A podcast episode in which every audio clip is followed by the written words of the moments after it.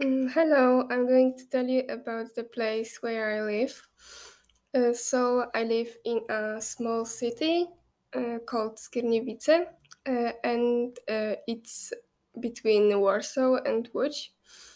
Uh, I noticed that in the last uh, few years, many things uh, have changed here. For example, many roads have been restored, many modern estates and uh, bikeways have been built. Uh, also, many trees from the city park were cut off. However, this place uh, now seems uh, safer than I remember from my childhood. Uh, I think Skierniewice uh, is a dormitory town because it's located in the middle of Warsaw and Łódź. Uh, so people often just live here and work in the bigger city.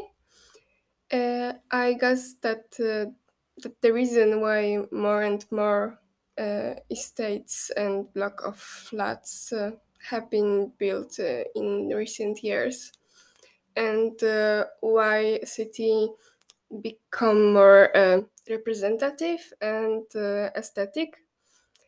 Uh, the thing that I personally hate is about public transport because buses are the only public transport that we have and they ride really seldom and the last bus in working days is about uh, 9 p.m so uh, it is uh, really inconvenient.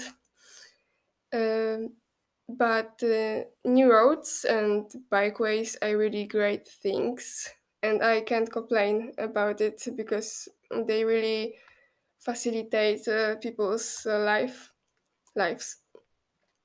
Uh, yeah, and uh, despite all that positive things that have changed, uh, I must say that uh, there are still many abandoned and uh, descript houses, which are very dangerous in my opinion. And uh, when I pass one of them, they always freaking me out.